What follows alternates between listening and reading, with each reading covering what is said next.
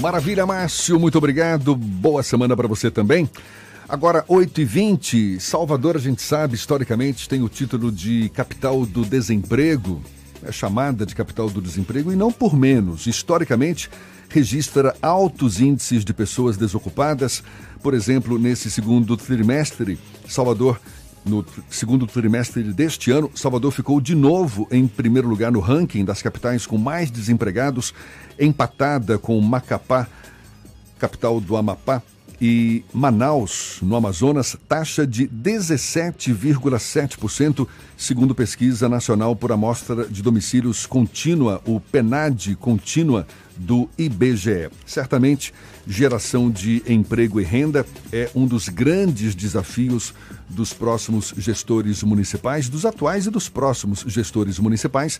Esse assunto é o tema da nova reportagem da série Olhar Futuro que aborda exatamente desafios para as próximas gestões municipais. E desafios que são muitos, como, por exemplo, fortalecer a atividade econômica para a criação de novas vagas, dar proteção social a trabalhadores em condições precárias, fomentar o surgimento de micro e pequenas empresas. E para a gente mergulhar um pouco mais nesse assunto, vamos conversar com o Superintendente de Desenvolvimento do Trabalho da Secretaria Estadual do Trabalho, Emprego, Renda e Esporte, Marcelo Gavião. Muito obrigado por nos receber aqui no estúdio, de se dispor a conversar com nossos ouvintes. Seja bem-vindo. Um bom dia, Marcelo. Bom dia, bom dia a todos e a todas. Uma satisfação conversar contigo, Jefferson, e conversar também com o meu amigo Fernando. Faz um tempinho que a gente não se vê dar um abraço aqui em toda a equipe. A capacidade técnica, a qualidade do jornalismo realizado por vocês aqui é exemplar. Então, para mim é uma satisfação poder participar aqui. Esse desafio de geração de emprego e renda certamente não é exclusivo de Salvador. No interior do estado, possivelmente é até maior. Como é que o governo do estado pode ajudar nesse sentido, Marcelo?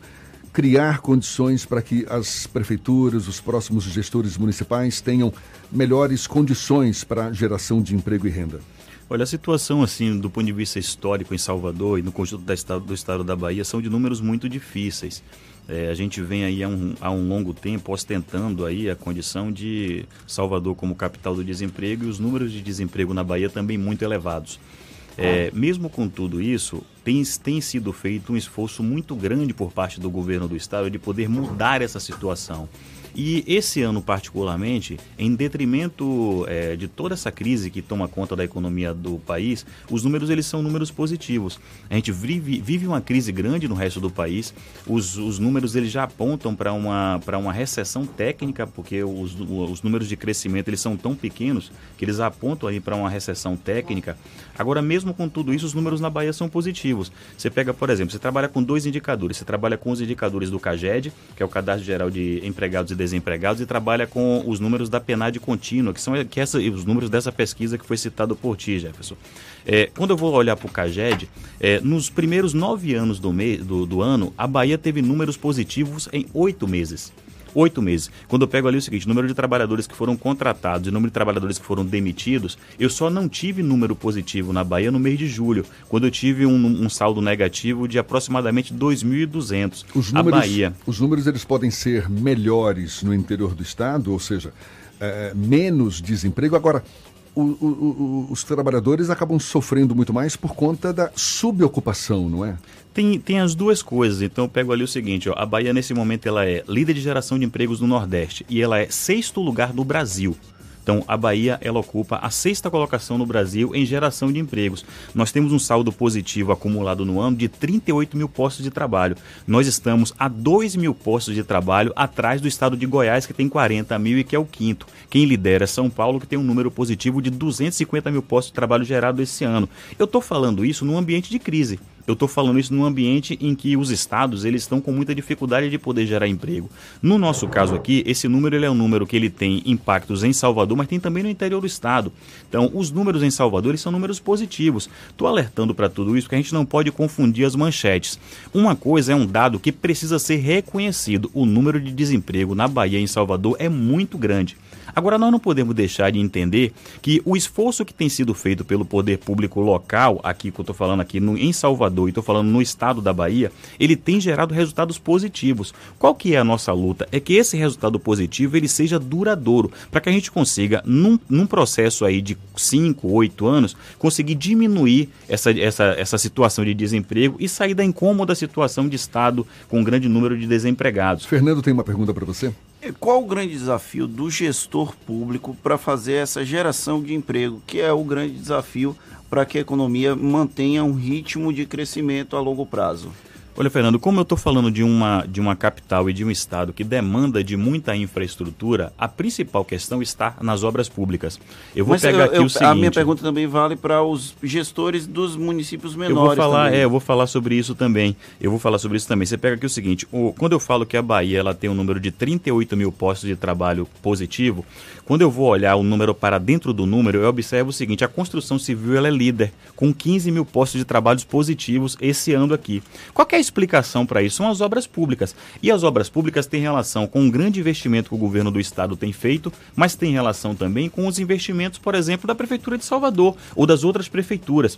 Tem, quando eu divido assim entre capital e interior, eu tenho na capital aqui em Salvador três segmentos que têm me ajudado nas contratações. Eu tenho a construção civil, eu tenho a rede de supermercados, que abriu um número grande de lojas aqui em Salvador no último período, teve agora a retomada da Cesta do Povo, tem outras lojas que estão abrindo aqui em Salvador, isso gera oportunidade de emprego. E eu tenho o setor de telemarketing, que é um emprego assim mais precarizado, mas que gera oportunidade porque ele possibilita a pessoa que não tem experiência ainda acessar pela primeira vez o mercado de trabalho.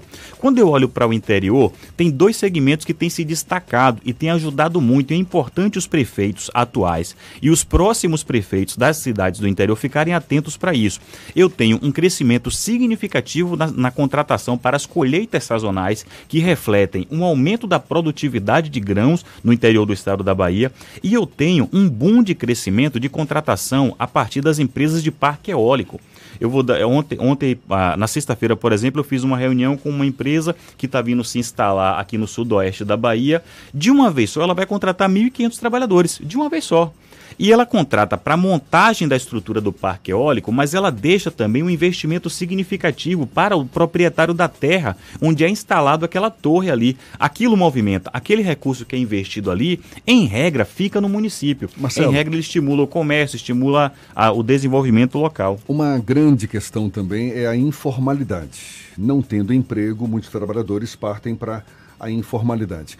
Como é que facilita a vida desses trabalhadores? Porque hoje a gente sabe para regularizar um CNPJ, para abrir uma empresa, leva-se muito tempo, existe uma burocracia muito grande. Como é que poderia se dar é, é, melhores condições para que, por exemplo, os trabalhadores informais registrassem por conta própria esses, esses, os seus negócios? É importante. Quando eu olho para Salvador, eu falo o seguinte: eu quero resolver o problema do desemprego em Salvador, eu quero enfrentar o problema do desemprego em Salvador. Eu não posso fazer isso desconsiderando a natureza econômica da cidade de Salvador, que é uma cidade que tem ali a sua economia pautada aproximadamente 70% na área de serviço e comércio.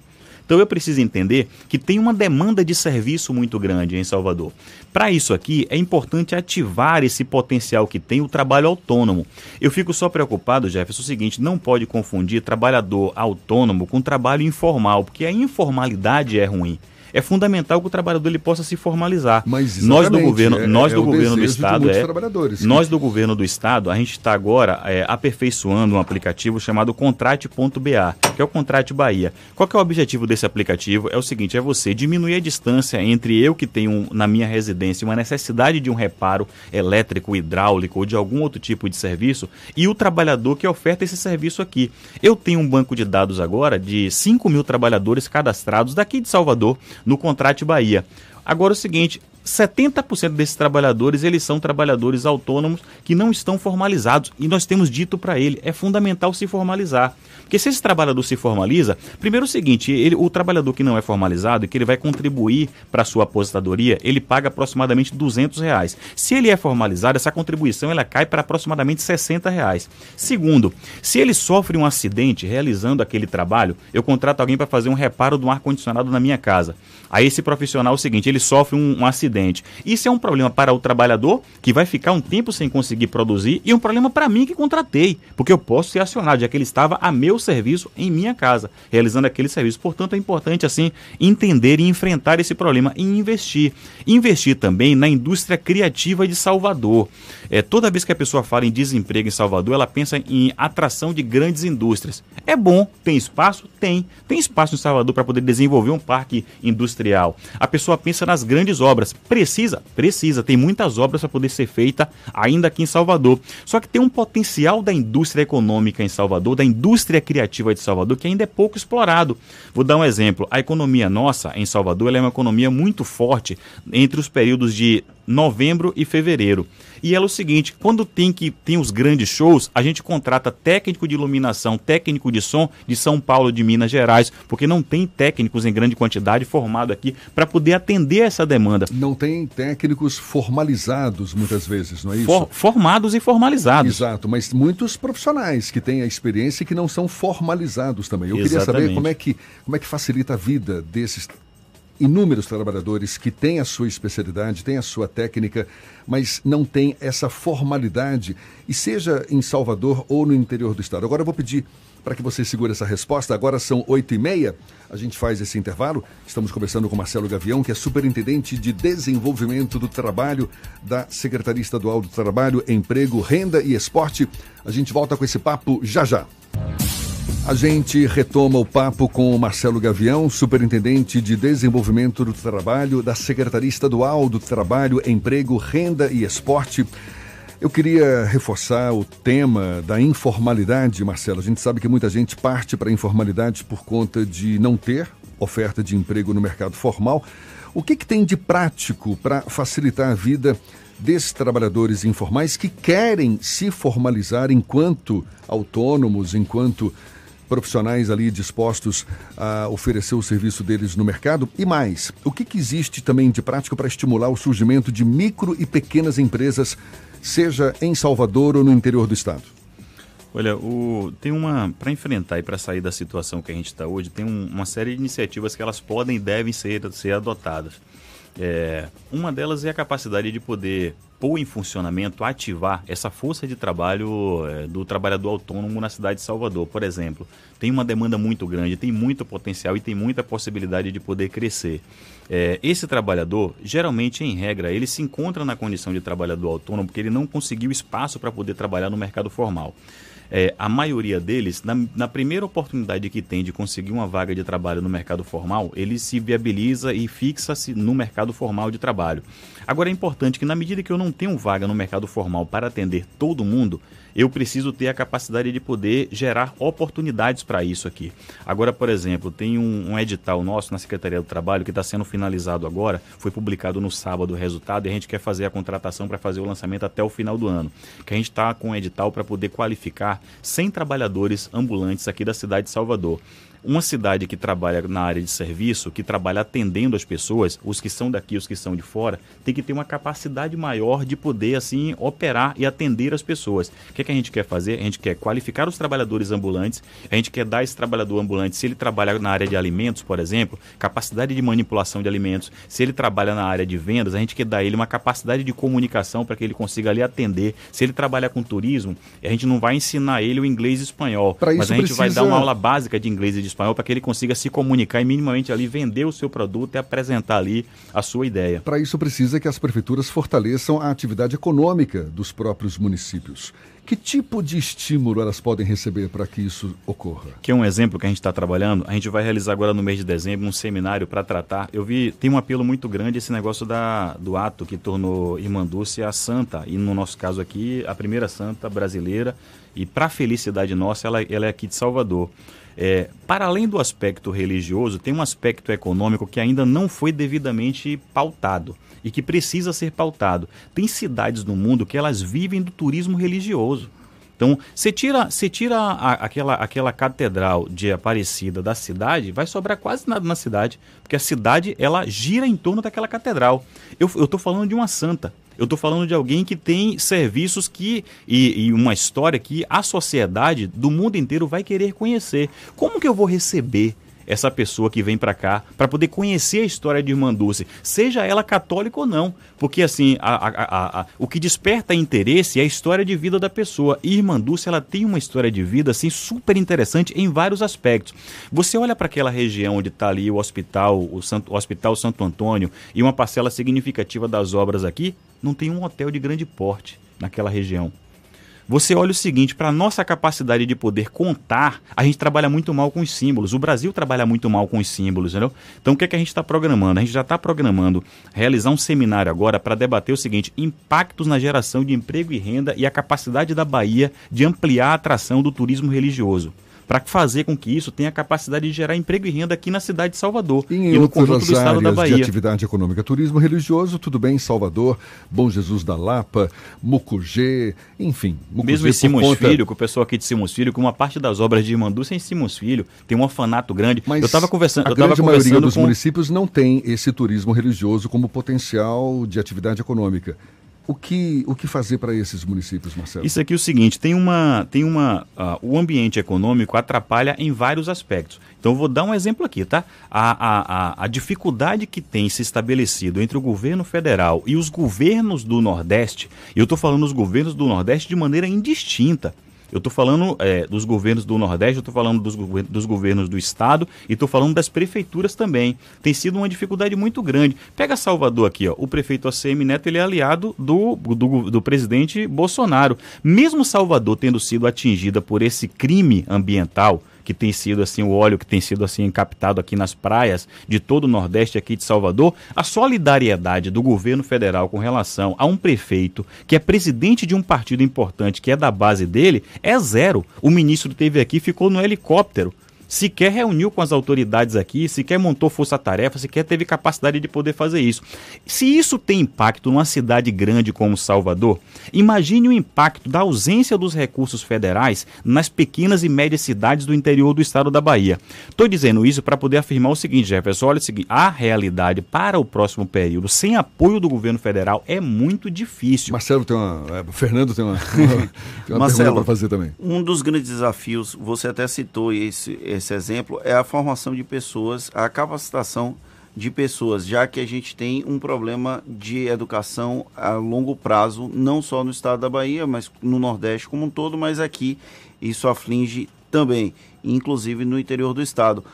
É papel do poder público gerar essa capacitação das pessoas? Você acredita que é necessário a intervenção do governo do estado, das prefeituras municipais, para que essa capacitação aconteça e as pessoas possam trabalhar. Porque você citou a questão do parque eólico, que vai contratar mais de mil pessoas numa região aqui da Bahia, mas essas pessoas não têm capacitação para trabalhar no parque eólico. Então aí entra a atuação do poder público, é isso que o poder público tem que fazer?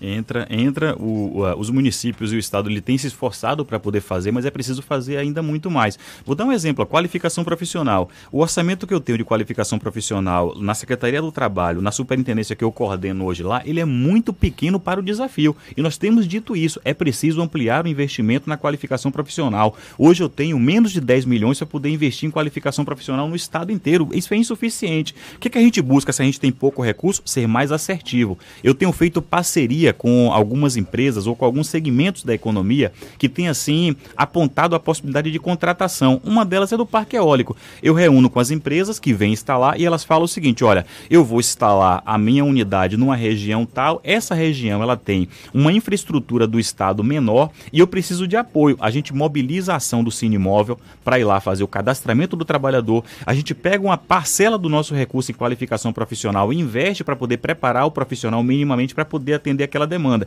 Então, você vai ali, tem determinada região do estado que não tem uma quantidade grande de pedreiros capacitados para poder exercer aquela função. A gente bota a qualificação profissional ali e forma o pedreiro para poder atender aquela qualificação, o marceneiro e daí por diante. Então, é fundamental ter isso. É fundamental ter um investimento do Estado cada vez maior. É fundamental ter um investimento das prefeituras também, para que elas tenham capacidade. A empresa ela vai se instalar numa região em que ela tenha capacidade de ter, de ter a mão de obra adequada. Então tem que ter sim investimento e é sim uma responsabilidade do poder público que, assim, para poder voltar a reafirmar aqui, é lamentável que nesse momento a gente não conte com o apoio do governo federal. Então, nesse momento aqui, o investimento federal em qualificação profissional no estado da Bahia é zero. Zero. Marcelo Galvão, ah, perdão, Marcelo Gavião, superintendente de desenvolvimento do trabalho da Secretaria Estadual do Trabalho, Emprego, Renda e Esporte, conversando conosco aqui. Muito obrigado pelos seus esclarecimentos e um bom dia. Agradeço a vocês a oportunidade aqui. Vamos aí, continuar trabalhando para poder melhorar a condição de vida do baiano, que é isso, essa é a nossa missão.